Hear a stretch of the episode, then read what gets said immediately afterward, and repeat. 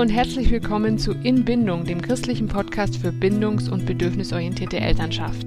Wir wollen Kinderherzen verstehen, Elternherzen erreichen und Gott mit neuen Augen sehen. Schön, dass du heute dabei bist. Mein Name ist Julia, ich bin 36 Jahre alt und von Beruf Fremdsprachenlehrerin. Mein Sohn ist gerade in die Schule gestartet und meine Tochter in den Kindergarten. Wir sind endlich zurück aus der Sommerpause und freuen uns total auf das, was vor uns liegt. Wir starten mit einer neuen Reihe, diesmal über Disziplin. Ich erzähle dir kurz den Aufbau. Es wird am Anfang zwei Folgen von mir geben, heute zum Thema Strafen oder allgemein Disziplinierungsmaßnahmen und dann noch eine Folge zum Thema Belohnung. Warum wir nächstes Mal über Belohnung reden? Nun, Strafe und Belohnung sind im Grunde nur zwei Seiten derselben Medaille. Und bevor jetzt jemand sofort Puls bekommt, was erzählt die da? Keine Angst, ich höre schon auf. Darum geht es, wie gesagt, nächstes Mal. Nach meinen Folgen, die das Thema aus Sicht der Bindungsforschung, der Hirnforschung und allgemein aus psychologischer Sicht beleuchten, gibt es ein paar Folgen von Marina, die sich mit der Bibel und den ganzen schwierigen Bibelstellen zum Thema Disziplin und Strafe auseinandergesetzt hat. Ich denke da zum Beispiel an den Text mit der Route, den kennen wahrscheinlich die meisten. Ich durfte schon reinlesen in das, was sie aus der Bibel analysiert und welche Ideen ihr dazu gekommen sind und ich kann euch jetzt im Vorfeld diese Folgen nur schon mal ans Herz legen. Sie werden der absolute Hammer. Und abschließend ist Junita an der Reihe. Sie wird ganz praktisch ganz, ganz viele Beispiele aus dem Alltag geben, wo wir als Eltern strafen oder versucht sind zu strafen und wie wir diese Situationen alternativ lösen können. Ja, für diejenigen unter euch, die uns schon länger hören, ist das jetzt keine Überraschung, dass wir dem Strafen kritisch gegenüberstehen. Ich kann mir aber auch vorstellen, dass es einige unter euch gibt, die irgendwie über den Podcast gestolpert sind und sich diese Folge als erste ausgesucht haben. Schließlich ist das Thema ein heißes Thema in der Elternschaft und sicherlich bist du neugierig, was wir als christlicher Podcast dazu zu sagen haben. Deshalb versuche ich auch, alle Begriffe aus der Bindungstheorie, die ich verwende und die vielen von euch mittlerweile geläufig sind, wie Adaption oder Vergeblichkeit, so einfach wie möglich zu erklären. Ich werde auch immer auf die jeweiligen Podcast-Folgen verweisen, wo du dazu nochmal etwas nachhören kannst. Okay, let's go. Für das Thema heute habe ich neben Gordon Neufeld auch Alfie Kohn zu Rate gezogen. Ich verlinke euch sein Buch unten in der Beschreibung. Ich habe gesagt, diese Folge geht über das Strafen und es tut sie auch. Ich möchte jedoch die Einteilung von Gordon Neufeld übernehmen, der von Disziplinierungsmaßnahmen spricht. Und zwar von erstens alarmbasierten Disziplinierungsmaßnahmen, zweitens trennungsbasierten Disziplinierungsmaßnahmen und drittens den sogenannten Konsequenzen oder logischen Konsequenzen. Letztlich handelt es sich bei allen drei Arten der Disziplinierung um Strafen, auch wenn das bei den Konsequenzen sicherlich am deutlichsten wird. Bevor wir mit der ersten Art beginnen, den alarmbasierten Disziplinierungsmaßnahmen, klären wir ganz kurz, warum verwenden wir überhaupt Disziplinierungsmaßnahmen? Die Antwort, weil sie wirken. Sie machen ihren Job und deshalb setzen wir sie ein. Aber die Frage, die wir uns stellen müssen, ist, zu welchem Preis? Fördern Sie wirklich gute Charakterzüge oder unterdrücken Sie diese sogar auf lange Sicht? Das klären wir jetzt. Erstens alarmbasierte Disziplinierungsmaßnahmen. Das ist eine Art der Disziplinierung, die wir Eltern oft instinktiv machen. Zum Beispiel Kindern Angst machen, ihnen drohen, aber auch warnen, die Stimme erheben, also wenn die Stimme lauter, schriller oder strenger wird, Ultimatum stellen. Wenn du deinen Teller nicht leer isst, gibt es auch keinen Nachtisch, oder? Wenn du jetzt nicht sofort damit aufhörst, ist es vorbei mit meiner Geduld, dann gibt's richtig Ärger. Was wir hier machen, ist, dass wir das Alarmsystem im Gehirn des Kindes ausnutzen, um zu unserem Ziel zu gelangen. Prinzipiell ist es wichtig, dass Kinder sich alarmiert fühlen können und Sätze sagen können wie Mama, Papa, ich habe Angst, das oder das macht mir Angst. Und es ist auch wichtig, dass sie schon an der Stimme anderer Personen erkennen können, dass sie sich in Gefahr begeben. Pass auf, davon ist ein Auto. Oder wenn sie die Grenzen anderer überschreiten, wenn die Stimme der anderen Person angespannter wird und die Kinder dann merken, bis hierhin und nicht weiter. Es ist sehr wichtig, dass die Kinder das merken. Eigentlich haben alle Kinder von Geburt an ein funktionierendes Alarmsystem. Wenn wir aber ständig dieses Alarmsystem unserer Kinder überreizen und hochjagen, weil wir damit erziehen bzw. disziplinieren, kann es sein, dass wir damit im Kind Gefühle von Verletzlichkeit und eben Alarm und Angst erzeugen, die beim Kind irgendwann so stark werden, dass es sie nicht mehr aushalten kann. In den Folgen 9.1 und 9.2, warum Kinder nicht das machen, was wir ihnen sagen und wie wir aus dem Machtkampf aussteigen, habe ich jetzt das folgende Phänomen der Abpanzerung schon erklärt. Hier nochmal die Kurzform. Das Gehirn schaltet irgendwann in den Schutzmodus, weil der gefühlte Alarm zu viel wird. Um sich zu schützen, schaltet das Hirn einfach gewisse Emotionen aus. Das Kind muss sie dann nicht mehr fühlen. Es panzert sich damit ein Stück weit ab, um weitermachen zu können, um psychisch überleben und funktionieren zu können. Das Hirn macht es automatisch und wir merken das, wenn dann Sprüche von unseren Kindern kommen wie Ist mir doch egal, dann mach halt dann bekomme ich halt keinen Nachtisch. Und dass Sätze wie Papa, ich habe Angst vor XY auf einmal verschwinden. Und was passiert, wenn es soweit gekommen ist, dass sie keinen Alarm mehr fühlen können? Dann fangen die Disziplinprobleme eigentlich erst an. Weil die Kinder jetzt blind gegenüber Gefahren werden also wie gerade erklärt, sie merken dann nicht mehr an der Stimme des Lehrers, dass sie gleich Probleme bekommen. Sie merken dann auch nicht mehr im Freundeskreis, dass sie es einen Schritt zu weit gegangen sind und ihre Freunde das Verhalten, das sie gerade zeigen, ablehnen. Sie können die Hinweise im Verhalten anderer nicht mehr lesen. Und wenn die ersten Zeichen der Abpanzerung eigentlich schon da sind, was machen wir Eltern dann? Wir erkennen diese meistens nicht und reagieren falsch. Denn ja, was machen wir, wenn wir durch den Alarm, den wir bisher ausgelöst haben, nicht mehr an unser Ziel kommen bei unseren Kindern? Genau, wir schreien einfach noch lauter und erhöhen den Alarm. Wir erhöhen den Alarm, damit das Kind wieder alarmiert ist und uns gehorcht. Was macht das Kind? Sich immer weiter abpanzern. Was macht das mit Disziplinproblemen? Sie werden noch schlimmer ein Teufelskreis. Wenn das Kind verletzliche Gefühle nicht mehr fühlen kann, weil es eben abgepanzert ist, kann es auch keine Vergeblichkeit mehr spüren. Warum das so wichtig ist, dass das Kind Vergeblichkeit spüren kann und dann Früchte eines reifen Charakters hervorbringen kann, wie Selbstbeherrschung oder Geduld, erklärt Marina noch einmal genau in den Folgen 7.1 bis 7.3. Aber wenn es eben abgepanzert ist, kommt es eben nicht mehr von mad to sad, wie Neufeld sagt, also von sauer zur Trauer, sondern bleibt im mad, im, in der Wut, im Sauersein stecken. Und voilà, keine weitere Reifung des Charakters und Disziplinprobleme. Passend dazu verwendet Neufeld den Satz When you lose your fears, you lose your tears. Also wenn du deine Ängste verlierst, verlierst du auch deine Tränen. Manche Eltern sagen, wenn sie das zum ersten Mal hören, das verstehe ich jetzt nicht. Ist doch voll gut, wenn sie nicht vor allem Angst haben und nicht ständig heulen. Nein, das ist nicht gut. Denn solche abgepanzerten Kinder werden zu abgepanzerten Erwachsenen, die zu ihren Gefühlen keinen Zugang mehr haben und zur Empathie nicht in der Lage sind. Und davon haben wir ja genug auf dieser Welt und leider auch in unseren Gemeinden. Ja, ein Stück weit ist sogar jeder von uns ein bisschen zumindest abgepanzert. Umso wichtiger ist es, das weiche Herz unserer Kinder zu bewahren. Die Adaption, wenn die Kinder zu ihren Tränen finden und Vergeblichkeit spüren können, und dass sie diese Vergeblichkeit spüren können, das zeigen sie eben mit ihren Tränen, ist also gut. Doch jetzt wieder zurück zum Alarmsystem. Neufeld sagt, das Alarmsystem wirkt dann am besten, wenn es so wenig wie möglich beansprucht wird und möglichst nur in milder Form.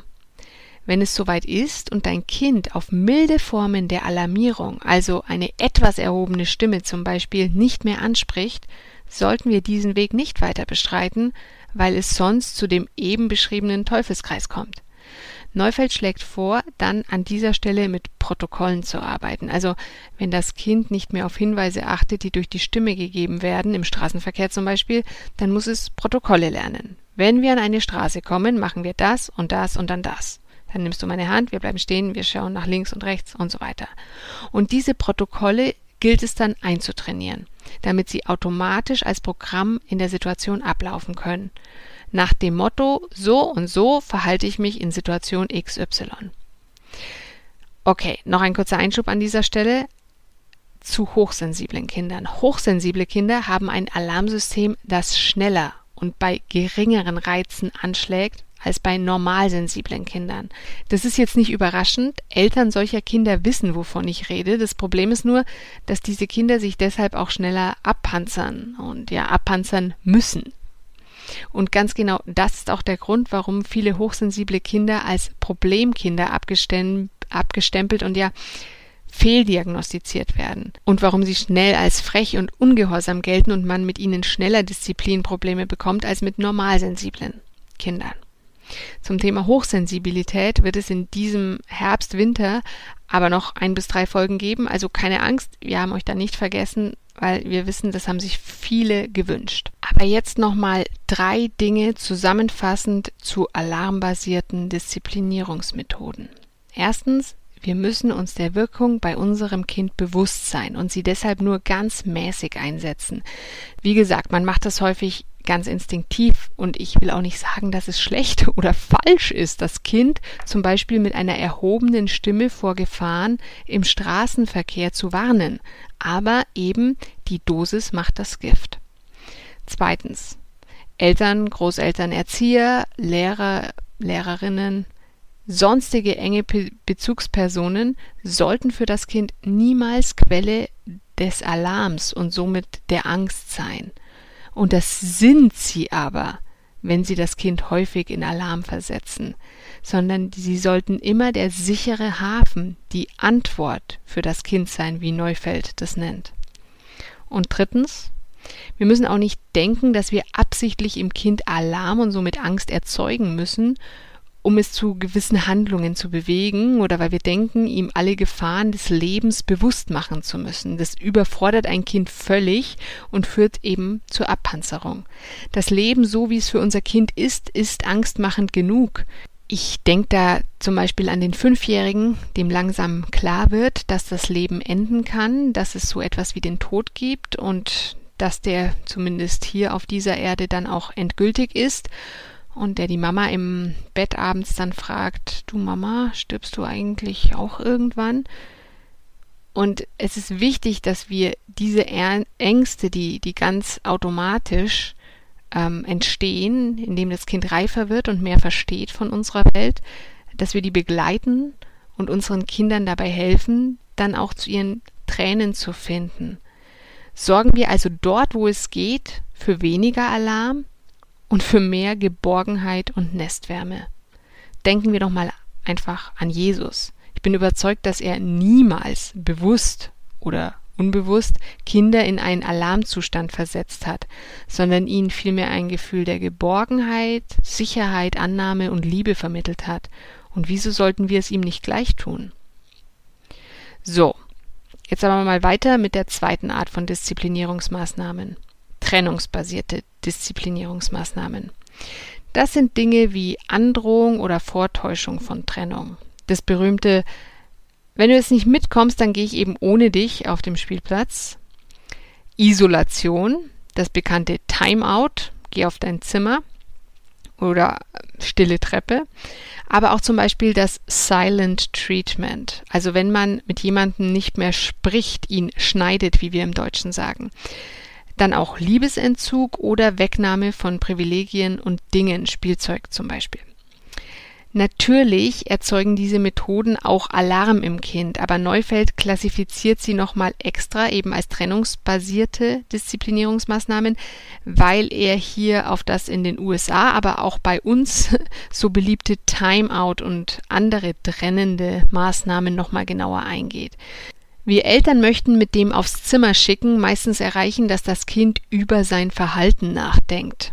Das Kind kann sich dazu aber gar keine Gedanken machen, denn alles, was es in so einem Moment fühlt, ist, dass Mama oder Papa die Einladung in ihrer Gegenwart zu sein, zu existieren, zurückgenommen haben. Das Kind sehnt sich nach Bindung, danach auch angenommen zu sein, wenn es sich schlecht verhält. Und ist es nicht das, was wir alle wollen, dass andere uns zeigen, dass sie uns lieben, gerade wenn wir uns schlecht verhalten? Wenn wir als Erwachsene so mit Trennung konfrontiert werden, bei einem Konflikt zwischen zwei Partnern ist es dann eher das Silent Treatment als die stille Treppe, merken wir doch, dass mit der Beziehung etwas nicht mehr stimmt. Es geht uns doch dann primär auch nicht mehr um die Sache, sondern um den Riss in der Beziehung und um die Gefühle, die das verursacht in uns. Und eben nicht mehr wirklich darum, wer warum die Zahnpastatube wie falsch ausdrückt. Genauso beim Kind. Wenn das Kind nicht abgepanzert ist, versucht es alles, um die Trennung zu überbrücken und die Nähe wiederherzustellen. Mama, Papa, ich tu's nie wieder, bitte, Mama, bitte nicht. Es ist dann also gehorsam, um die nun gefühlte Distanz zu überbrücken. Wir sind zufrieden, hat funktioniert, was wir wollten. Aber innerlich verspürt das Kind jetzt eine tiefe Unsicherheit. Es hat das Gefühl, Mama, Papa, die Lehrerin, der Erzieher stehen nicht zu mir. Die Verbindung bricht, wenn ich nicht tue, was sie von mir wollen. Ich muss gut sein, um die Verbindung zu erhalten. Und jetzt sind wir beim Gutsein müssen und nicht mehr beim Gutsein wollen. Wer von euch meine Folge zu Alpha Parenting gehört hat, weiß vielleicht noch, dass ich darin auch davon gesprochen habe, dass Kinder eigentlich für uns gut sein wollen und gehorchen wollen, weil sie uns lieben.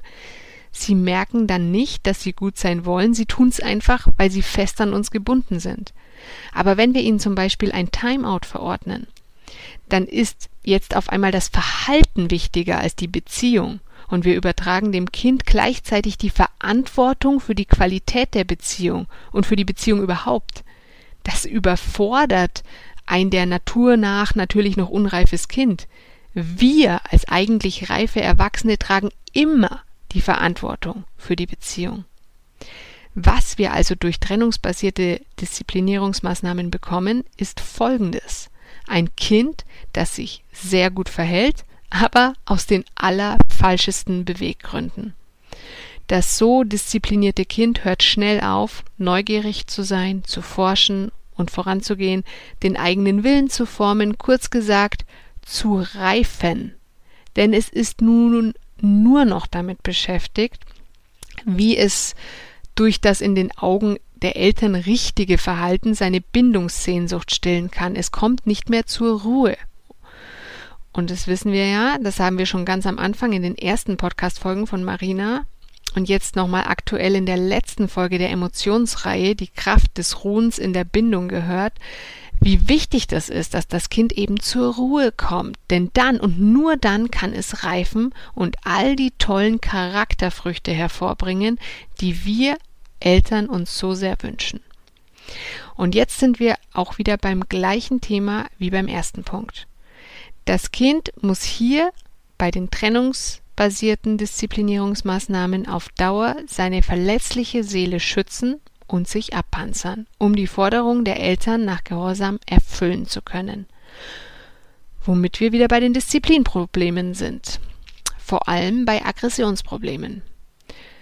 Oft kommt es dann auch zu einem Displacement-Effekt. Das heißt, das Kind weiß, es darf sich den Eltern gegenüber nichts erlauben, um die Beziehung nicht zu gefährden, aber eine Minute oder Stunde später beißt es vielleicht sein Geschwisterchen, nachdem es Frust herunterschlucken musste.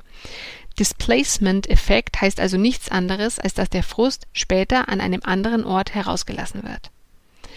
Trennungsbasierte Disziplinierungsmaßnahmen führen häufig auch dazu, dass Kinder den Schmerz der Trennung nicht mehr aushalten können, die emotionale Bindung an die Eltern langsam auflösen und sich stattdessen, weil ja jeder die Sehnsucht nach Bindung in sich trägt, sich an Ersatzobjekte, Spielzeug zum Beispiel, Gleichaltrige oder zum Beispiel Superhelden aus dem Fernsehen bindet. Warum ist das so schlecht, wenn die Kinder das tun? Sie wollen dann nicht mehr für die Eltern oder andere enge Bezugspersonen gut sein, sondern eben zum Beispiel für Gleichaltrige. Denen sind sie dann oft richtig hörig.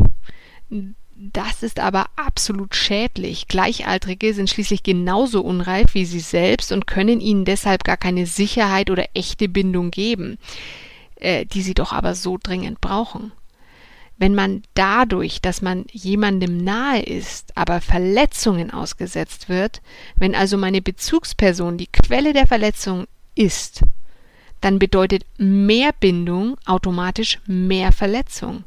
Und das lässt das Hirn nicht zu. Es kommt zu dem Defensive Detachment, also zur Verteidigung durch Entfernung von den Bezugspersonen. Aber wie gesagt, die Bindungssehnsucht ist ja da und dann sucht man sich eben andere, also sucht das Kind sich andere Personen oder Dinge. Wir werden am meisten von denen verletzt, die uns am nächsten sind. Ich glaube, das ist uns allen klar. Und deswegen haben wir Eltern diese besondere Verantwortung, unseren Kindern zu vermitteln, dass sie nichts, absolut gar nichts von unserer Liebe trennen kann. Hm, kommt uns bekannt vor, oder? Dieser Ausspruch als Christen. Nichts kann uns von Gottes Liebe trennen. Das sagen wir so oft, aber glauben wir es auch? Fühlen wir es? Oder können wir es gar nicht fühlen, weil wir selbst dieses Bild von Gott nicht vermittelt bekommen haben? Weil wir selbst einen Panzer immer noch um unser Herz haben. Erinnert euch, wir Eltern prägen in den ersten sechs bis acht Jahren das Gottesbild unserer Kinder. So wie sie uns als Eltern erfahren, so denken sie über Gott als Vater. Okay, kurze Zusammenfassung der trennungsbasierten Disziplinierungsmaßnahmen. Hier verwenden wir das, was dem Kind wichtig ist, an das es wahrscheinlich auch gebunden ist, gegen es. Wir nehmen es weg. Wir trennen es davon. Daher passiert Folgendes. Erstens. Genauso wie bei den alarmbasierten Disziplinierungsmaßnahmen gehen die verletzlichen Gefühle verloren, es kommt zur Abpanzerung. Man könnte auch sagen Abstumpfung. Zweitens Defensive Detachment. Die Kinder lösen sich von ihren Bezugspersonen, um ihr Herz zu verteidigen und binden sich dafür an andere Objekte, Personen, Fantasiegestalten. Drittens Sie entwickeln einen Widerstand gegen Abhängigkeit. Sie wollen nicht mehr von Menschen abhängig sein, die sie verletzen. Also werden sie auch in Zukunft nicht mehr so leicht zulassen, dass sie in die Abhängigkeit anderer kommen. Und das ist schlecht fürs Alpha Parenting, also für die liebevolle Führung durch uns als Eltern. Und dadurch, durch diesen Widerstand gegen die Abhängigkeit, wird viertens logischerweise eine tiefere Ausbildung von Bindung verhindert was wieder alles in allem, alle vier Punkte, uns dann zu den Disziplinproblemen bringt. Wie bei Punkt 1, bei den alarmbasierten Disziplinierungsmaßnahmen. Gut, das war jetzt einiges an Input, aber das war nötig, auch in der Vorbereitung auf das, was jetzt kommt. Nach den alarmbasierten und trennungsbasierten Disziplinierungsmaßnahmen, Punkt 3, die Konsequenzen. Neufeld nennt diesen Punkt so, weil es in der amerikanischen sowie auch in der deutschen Erziehungslandschaft Mode ist, von logischen Konsequenzen zu sprechen. Was aber eigentlich dahinter steht, sind klassische Strafen. Es ist nämlich eigentlich immer das Auferlegen von Sanktionen oder Vorenthalten von Privilegien. Nach dem Motto, du hast dein Zimmer nicht aufgeräumt, also darfst du als logische Konsequenz auch deine Kindersendung nicht anschauen. Das ist aber keine logische Konsequenz. Die Konsequenz davon, dass das Zimmer nicht aufgeräumt wurde, ist, dass es jetzt unaufgeräumt ist. Punkt. Vielleicht ist die Konsequenz für dich als Elternteil auch, dass du dich jetzt damit unwohl fühlst, was übrigens völlig okay ist. Es ist auch okay, erreichen zu wollen, dass das Kind aufräumt. Unserer Meinung nach sollte der Weg dahin aber nicht über Strafen führen, da diese immer negative Auswirkungen haben. Einige von diesen haben wir heute uns schon angehört und zu den Alternativen zum Strafen wird, wie bereits gesagt, Unita viel sagen. Jetzt wollen wir uns aber erst noch weitere Gründe anschauen, warum Konsequenzen oder eben Strafen unseren Kindern schaden. Beim Strafen gehen wir davon aus, dass das Kind sein Verhalten kontrollieren kann. Spoiler Alert, unter sieben Jahren kann es das eher nicht. Dieser Gedanke, dass ein Mensch sein Verhalten von Anfang an kontrollieren könnte, stammt von John Locke, der war Philosoph, und aus dem Behaviorismus.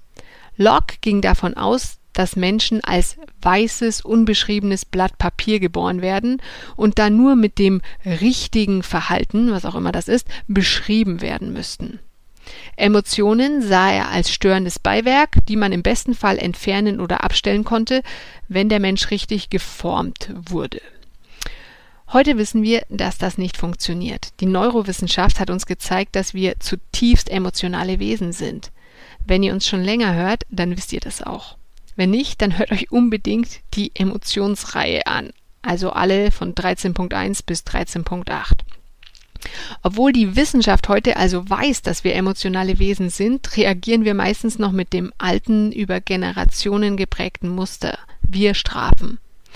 Ich will erklären, was ich damit meine. In meiner Folge 9.2, wie steige ich aus dem Machtkampf aus?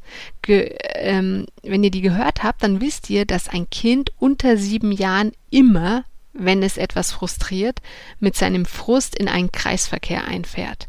In diesem Kreisverkehr gibt es drei Ausfahrten. Die heißen Wandel, Adaption und Angriff. Zuerst versucht das Kind vermutlich, die Situation zu verändern, also Wandel herbeizuführen. Ich will aber noch mehr Schokolade. Wenn das nicht zum gewünschten Ergebnis führt, kommt die zweite Ausfahrt, Adaption.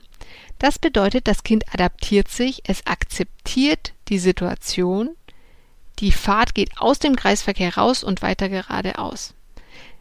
Häufig geht das mit den Tränen der Vergeblichkeit einher. Wir haben vorhin schon mal davon gesprochen. Vergeblichkeit fühlen, die Tränen darüber vergießen, sich adaptieren. Wenn ein Kind weint, weil es etwas nicht bekommt, ist dies also meist ein gutes Zeichen, weil es eben sich dadurch adaptiert und das führt zur Akzeptanz der Situation. Und wenn dich das genauer interessiert, hör dir unbedingt Folge 9.2 an wenn, und das ist das, was wir wollen, wir wollen die Ausfahrt Adaption. Und das ist natürlich der Idealfall. Das Kind adaptiert sich, es akzeptiert die Situation, weiter geht's. Wenn das Kind aber weder bei der Ausfahrt Wandel, also es kann die Situation verändern, die ist übrigens auch manchmal wichtig, dass das Kind auch mal merkt, es ist, hat Selbstwirksamkeit, es äh, ihr findet einen anderen Kompromiss, einen anderen Ausweg, dann äh, das Kind kann seine Situation, sein Schicksal auch mal selbst verändern. Ähm, ja, also wenn wenn's, das ist auch mal okay, die erste Ausfahrt, dass die mal genommen werden kann. Aber wenn das Kind weder die erste noch die zweite Ausfahrt nehmen kann, kommt es zur dritten Ausfahrt. Die dritte Ausfahrt ist dann eben Angriff. Das bedeutet nichts anderes als Aggression. Also brüllen, schreien, wüten, schimpfen, beißen, hauen, treten und so weiter. Unser Ziel sollte es immer sein, dass wir unser Kind zur zweiten Ausfahrt, zur Adaption führen. Aber was machen wir bei einem wütenden Kind? Häufig wir bestrafen das Kind und vergrößern dadurch das Frusterlebnis noch zusätzlich. Dadurch wird es dem Kind noch schwerer, mit seinen Emotionen und der Situation umzugehen und wir steigen in den vorhin beschriebenen Teufelskreis ein. Sein Verhalten zu kontrollieren gelingt dem Kind erst zunehmend, zunehmend ab einem Alter von circa sieben Jahren, wenn es in der Lage ist, Gefühle zu mischen. Darauf kann ich an dieser Stelle nicht nochmal im Detail eingehen. Wir sind schon ziemlich lang hier dabei. Ähm, hört euch einfach die Emotionsreihe an, vor allem Folge 13.6 über das Gefühle mischen.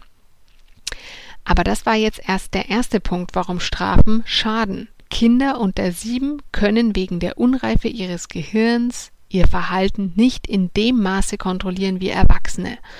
Und naja, sind wir mal ehrlich, ich bin 36 und kann, wenn ich emotional aufgewühlt bin, mein Verhalten manchmal auch nicht kontrollieren. Okay, nächster Punkt. Zweitens. Strafen stoppt moralisches Lernen. Warum? Du lernst deinem Kind nicht deine Werte, indem du ihm etwas, was ihm wichtig ist, vorenthältst. Du gibst ihm lediglich ein Beispiel dafür, wie man Macht gebraucht. Dass man als jemand, der älter und stärker ist, andere, die jünger und schwächer sind, bestrafen kann und darf und soll. Wenn es dann auf jüngere Geschwister oder schwächere Kinder im Kindergarten trifft, wird es das Gelernte übernehmen und anwenden. Außerdem wird das Kind egozentrischer. Wenn es bestraft wird, ist es nur mit dem Schmerz beschäftigt, den es gerade selbst erfahren hat, oder es denkt darüber nach, wie es der Strafe beim nächsten Mal entkommen kann. So ist kein Gedanke möglich, der sich mit einem eventuellen Opfer beschäftigt. Wie geht es dem anderen durch das, was ich gerade getan habe? Das ist der Ausbildung von Empathie nicht gerade förderlich. Wenn unser Kind also zum Beispiel einem anderen Kind wehgetan hat und wir bestrafen es dafür, indem wir zum Beispiel den Spielplatz jetzt sofort verlassen, nehmen wir ihm die Möglichkeit, darüber nachzudenken, wie es dem anderen Kind mit seiner Tat geht. Also mit der Tat unseres Kindes. Unser Kind wird nur seinen eigenen Schmerz über die Strafe empfinden und beim nächsten Mal wird es dann entweder versuchen, anderen Kindern so weh zu tun, dass die Eltern es gar nicht mitbekommen, oder es lässt es ganz, aber nicht, weil seine Moral ihm das nun verbietet, sondern aus dem egoistischen Grund, dass es Angst vor der Strafe hat. Das moralische Lernen, die Entwicklung von Empathie ist durch das Strafen völlig zum Erliegen gekommen. Drittens.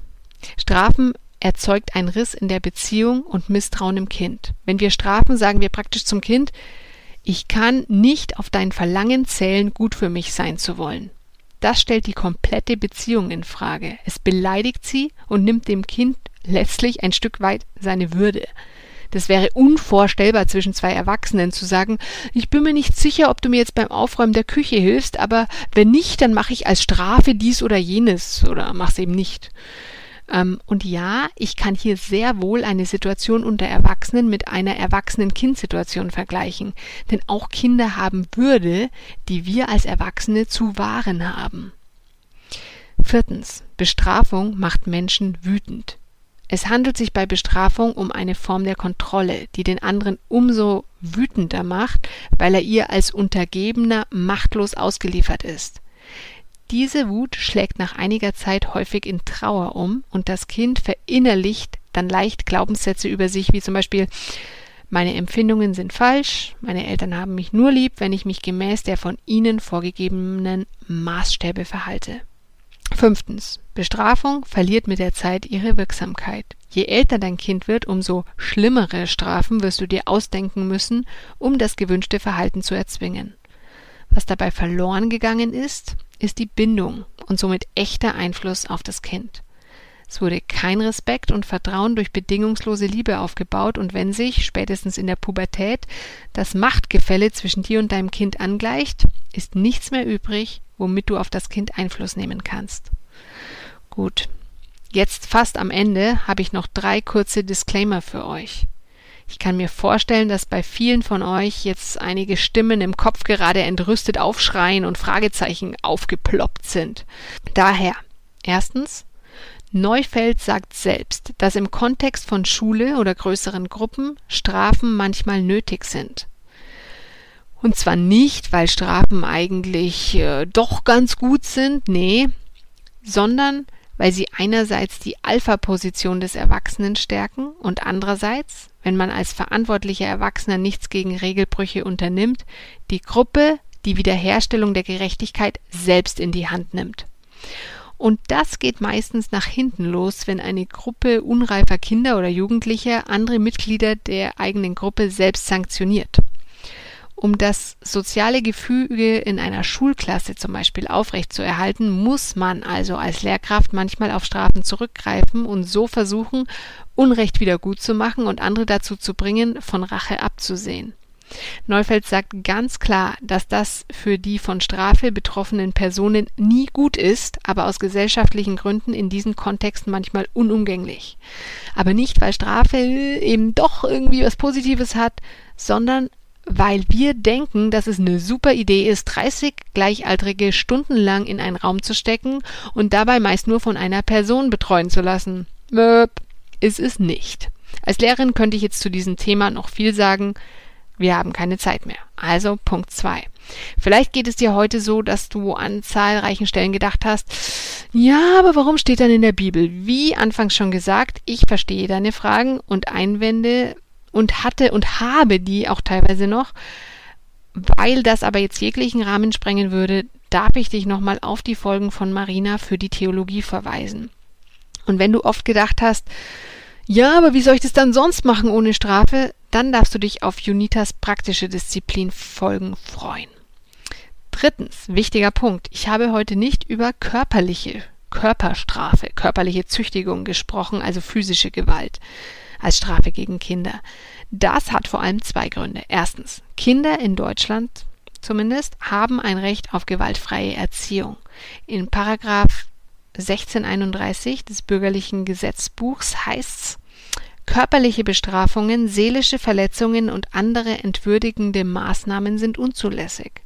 Es ist also in Deutschland von Rechts wegen verboten, sein Kind zu schlagen interessanterweise auch sie emotional zu verletzen, wie wir gerade gehört haben.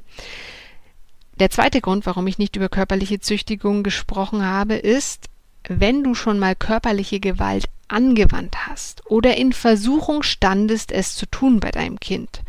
In welchen Situationen war das? Ich schätze mal, es war in Situationen, in denen du selbst in einem emotionalen Ausnahmezustand warst. Du warst wütend auf 180. Meistens triggert das Kind durch sein freches Verhalten im Erwachsenen eigene Kindheitserfahrungen, die heftigere Gefühle auslösen, als es in der Situation eigentlich angebracht wäre. Woraufhin die Reaktion, egal ob sie jetzt verbal oder physisch, heftiger ausfällt als angemessen. Es gibt tatsächlich einige christliche Erziehungsratgeber, die auch aufgrund von vielen Bibelstellen, die über körperliche Züchtigung sprechen, körperliche Züchtigung empfehlen. Die meisten dieser Ratgeber tun das immerhin in sehr, sehr eingeschränktem Maß zum Glück. Und häufig lautet der Vorschlag dann in etwa so, sollte in seltenen Ausnahmefällen eine körperliche Strafe angemessen sein, gut an der Stelle die Frage, wer bestimmt überhaupt, was äh, das dann ist, aber gut und wann das dann soweit sein sollte, aber okay, ähm, sollte der Erwachsene, der straft, völlig ruhig sein. Die Bestrafung sollte nicht im Affekt erfolgen. Erst wenn der Erwachsene sich selbst beruhigt hat, über die Sache gebetet hat, sich völlig Gott übergeben hat, sollte er zur Tat schreiten. Er sollte dem Kind sein Vergehen noch einmal klar machen, mit dem Kind darüber beten, damit das Kind um Vergebung bitten kann und dann das Kind eben schlagen. Dabei sollte er das Kind aber nicht übertrieben hart oder oft schlagen. Was für ein Bild von Gott wird ein Kind durch ein solches Vorgehen seiner Eltern, die ja auch seine geistlichen Leiter sind, erlangen? Also kurzum, ich habe körperliche Züchtigung heute deshalb auch nicht ausführlicher besprochen, weil sie immer falsch ist. Jetzt sind wir tatsächlich am Ende angelangt und ich kann mir vorstellen, dass du jetzt ganz schön viele Dinge zum drüber nachdenken hast. Vielleicht musst du dir diese Folge oder diese Folgen nochmal anhören. Jesus sagt, wer in mir bleibt und ich in ihm, der bringt gute Frucht. Und das wünsche ich dir und das wünsche ich mir und das wünsche ich uns für unsere Beziehung zu unseren Kindern. Ich hoffe, dir hat diese Folge einiges geben können. Wenn du uns Feedback geben möchtest, tu das gerne. Schreib uns eine E-Mail inbindung@mail.de. Folge uns auf Instagram, dort findest du uns auch unter Inbindung. Gib uns eine Bewertung auf Apple Podcasts. Wir freuen uns drüber. Jetzt sage ich ciao und sei dabei in zwei Wochen, denn dann reden wir über Belohnen. Und warum Belohnen die andere Seite der Medaille vom Strafen ist. Das wird wieder mega spannend, sei unbedingt dabei. Mach's gut bis zum nächsten Mal. Ciao.